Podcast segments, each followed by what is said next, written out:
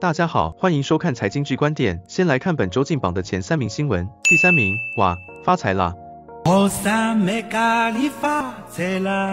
真的挖到金矿啦！内蒙古乌拉特中奇图古日格金矿的勘探人员近日发现大型金矿，预测总资源量达三十八吨，潜在价值粗估约一百七十亿元人民币，将近新台币七百五十亿，相当惊人。刚好现在中国境内资金吃紧，借着打击诈骗跟非法集团抢钱中，现在有了天上掉下来的黄金，应该可以关起门来大笑三声了吧？但愿这笔收入能挽救岌岌可危的中国财政啊！第二名，果然不管任何时代，就算是杀头生意，只要有钱赚。就有人做，就像现在诈骗集团透过社群媒体、Line 等工具诈财愈来愈夸张，连金管会、证交所也成为冒名的对象。一夜太猖狂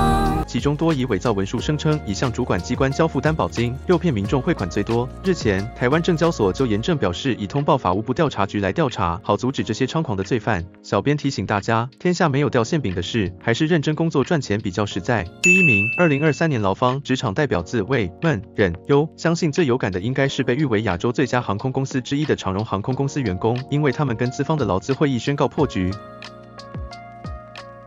长荣航空的工会表示，资方完美示范什么是沉默也是一种沟通，而且更让同仁恐惧的其实是会用调薪来羞辱你，像是一线空服员飞行加给只被调高二元，换算每月保障飞行时数六十小时的话，就是每个月只加薪一百二十元，过劳一整年调薪两块钱，根本就是羞辱。